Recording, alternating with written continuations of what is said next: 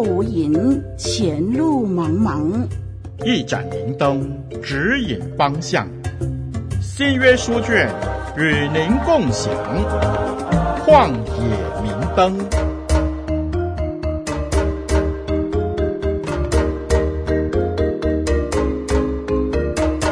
听众朋友，大家好，我是您属灵的小伙伴凯文老师。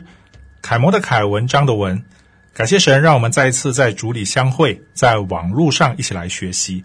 愿彼得前书成为我们在面对这个动荡不安时代的鼓励，还有安慰，同时给予我们面对的勇气。在上一集的节目当中，我们完成了第三章的解释。在进入第四章之前，我们稍微回顾第三章的结尾。彼得在第三章的结尾的部分加上了两句的解释：第一，洗礼不能真正除掉肉身的污秽。第二，洗礼只求在上帝面前有无愧的良心。耶稣已进入天堂，在神的右边，众天使和有权柄的，并有能力的，都服从了他。这个结尾给读者一个保证：我们的主已经完全得胜，超过所有的天使，超过所有的权势，胜过一切有能力的。今天我们要进入第四章的第一到第六节。我们先读出今天的经文：基督既在肉身受苦，你们也当将这样的心志作为兵器，因为在肉身受过苦的，就已经与罪断绝了。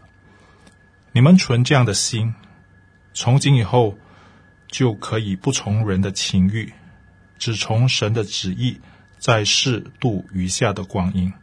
因为往日随从外邦人的心意行邪淫、恶欲、醉酒、荒宴、群淫，并可恶拜偶像的事，时候已经够了。你们在这些事上，见你们不与他们同奔那放荡无度的路，就以为怪，毁谤你们。他们必在那将要审判活人死人的主面前交账。为此，就是使人。也曾有福音传给他们，要叫他们的肉体按着人受审判，他们的灵却靠神活着。这是彼得前书四章一到六节的经文。第四章的一开始呢，又再一次奠定为义受苦的教导。按照啊文耀老师的原文研究，他发现第四章第一到第三节的。主要动词是落在要装备自己这样的一个命令上。如果我们熟悉当时代的背景，啊，你就可以知道这是一个军事上面的用语，要表达什么呢？要表达的是，当一个士兵要出征这个战场之前，他必须要装备好自己，武装好自己，那么才可以出去打仗。因为如果他不这么做的话呢，就很容易让自己受伤。同时也很容易连累他的战友，所以彼得在第四章的一开始就给收信人勉励，那就是要用同样的心智。这个心智是什么呢？回到之前我们谈的为义受苦，之前谈到耶稣基督为我们受苦，所以我们这一群跟随耶稣基督的人应该要看见，既然耶稣基督在肉身上需要受苦，因此。我们这一群跟随的人也应该要有同样的心智，也要有同样的目的，那就是借着我们肉身的受苦，透过为义受苦，让更多的人得着从主而来的医治。这其实就是彼得前书第二章二十一到二十五节啊那里所阐述的。如果你看回经文，你会发现彼得阐明到，因为我们人在肉身上受苦。这其实就已经与罪断绝了关系了。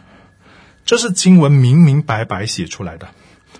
读者读到这里呢，可能你的小脑瓜会出现很多的问号：为什么受苦能够与罪恶脱离关系呢？我们可以从下文找到解答。下文说与罪断绝关系，就是按照神的旨意而活。彼得苦口婆心的劝诫我们说。要用基督的心智来武装自己，装备我们自己。如果我们这样做的话，那我们的私欲就不是我们的目的了。我们的目的乃是为了神的旨意，并且在接下来的生活当中，也以这样的态度来度过。所以看到这里，我们必须有一个啊、基础，千万不要误会彼得的意思。彼得不是说我们的主要去受苦啊、我们啊、遭受这个苦难，那么就可以让我们的这个罪得到赦免。如果是这样的话，那么基督教就是苦修主义啊、那我们就可以透过苦修达到神的意，我们就可以攻克己身的披戴耶稣基督的意。千万不要误会彼得的意思，不是的。彼得的意思是，当我们愿意约束我们自己的心，按照神的旨意而活的话，那么就表示我们与私欲断绝了。那你可能接下来会问，那么神的旨意是什么呢？啊，这个部分呢，在前几集的节目当中啊，不断的有提到，神的旨意就是要我们行善受苦。正如基督在肉身受苦一样，彼得接下来呢继续解释：过去或许我们不知道，我们还不知道要怎样过活，怎样过生活。过去我们是按照自己的私欲过生活的。彼得说：“够了，到此为止。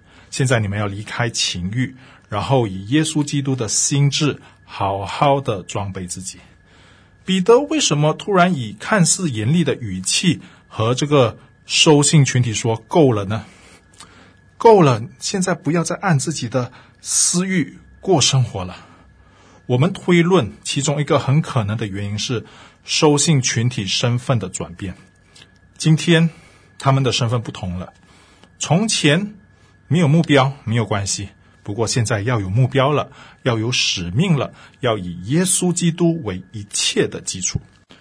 经文让我们看见外邦人把时间花在邪淫、恶欲、醉酒、荒宴、群饮，并可恶拜偶像的事。这一切都是为了满足自己，为了让自己开心快活，让自己的心里舒坦而去做的。不知道你是否还记得第一章的教导？我们要约束自己的心，要以耶稣基督受苦的事为念。听众朋友，但千万不要误会了。基督徒不是愤世嫉俗的，我们还是可以享受从神而来的美善的，我们还是可以追求快乐的生活，这样做是没有犯罪的。但是我们不是以追求享受人生为人生的终极目标，我们的终极目标是为神而活，为神的旨意而活得精彩。千万记得要以耶稣基督的心为心。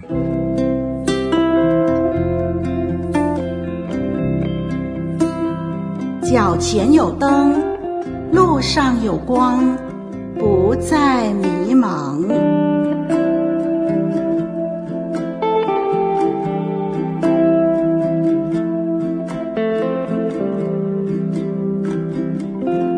接下来，我们来看看第四到第六节。接下来的经文可能会让我们感到、呃、很惊讶。原来，当基督徒愿意活出耶稣基督旨意的时候，我们是有可能会被毁谤，会被说难听的话。凯文老师认为，这和我们今天所处在的这个世界很相似。对于不相信耶稣基督的人来说，看见我们以神的主旨意为生活目标，确实会啊、让他们感到非常不容易理解。因此呢，可能会出言伤害。然而，这样的一种举动，很可能只是为了证明他们自己是对的。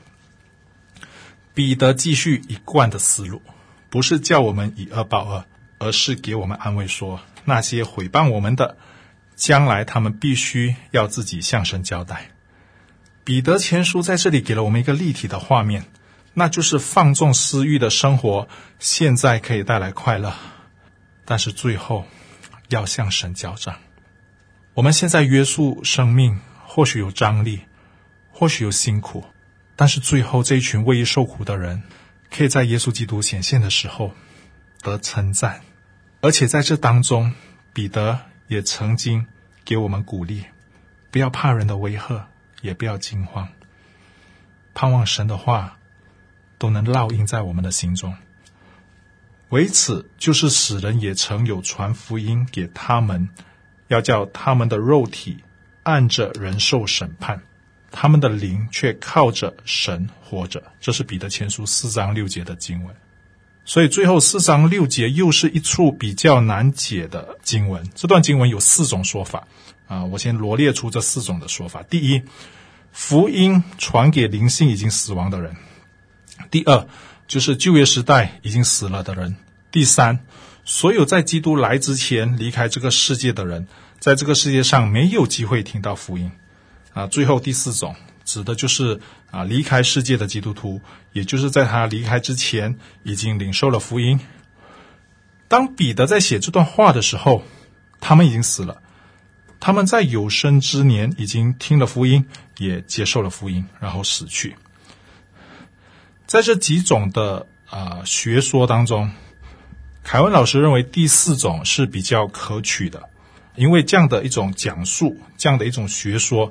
没有与上下文有任何的矛盾，而且符合圣经的神学。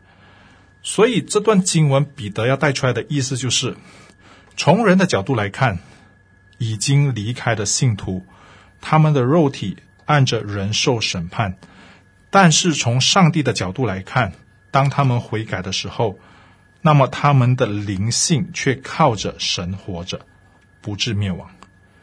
愿这段经文的解释给我们这一群在世上信靠耶稣基督的人带来安慰、鼓励，还有盼望。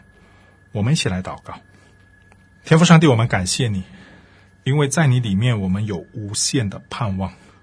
在这个世界上，让我们学习约束我们的心，约束我们的私欲。我们渴望当你再来的时候，可以在你的面前。得到称赞，让我们学习以你为我们的目标，也以你为我们的喜乐，学习你的榜样，为义受苦。愿福音可以带给更多的人。我们也不以恶报恶，靠着你，我们不怕人的威吓，我们也不惊慌。求主继续施恩惠，降怜悯，也给我们力量。主，我们谢谢你。奉耶稣基督的名祷告，阿门。我是您属灵的小伙伴凯文老师，再会。旷野明灯，照亮你的人生。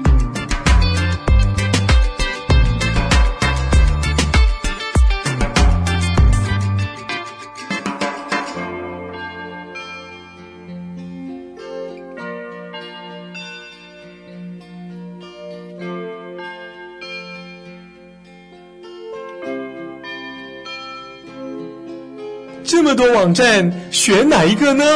点选活水之声吧。活水之声，活水之声网站炮制了适合各阶层人士收听的节目，节目类别多姿多彩，节目形式活泼生动，绝对是您生活中的良伴。有一种爱，因了解而来。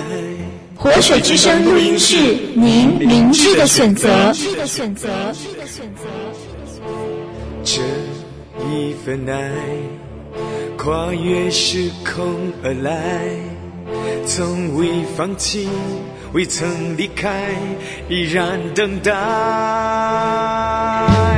这一份爱，在你心门外等。轻轻敲响你心门问你说是否愿意把门打开？这一份爱昼夜都等你回来呼唤着你的心。